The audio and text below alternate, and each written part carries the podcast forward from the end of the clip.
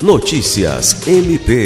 O Ministério Público do Estado do Acre participou da sétima edição do Encontro Nacional de Tecnologia e Inovação dos Ministérios Públicos e Tribunais de Contas, que ocorreu de 7 a 9 de março na Bahia.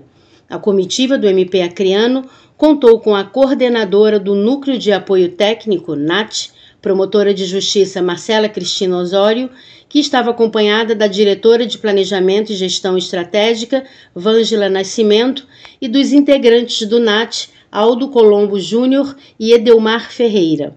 Os participantes do evento tiveram a oportunidade de debater os desafios tecnológicos dos Ministérios Públicos e Tribunais de Contas para 2023 e avaliar perspectivas da tecnologia e inovação, bem como seus impactos para a justiça e as instituições.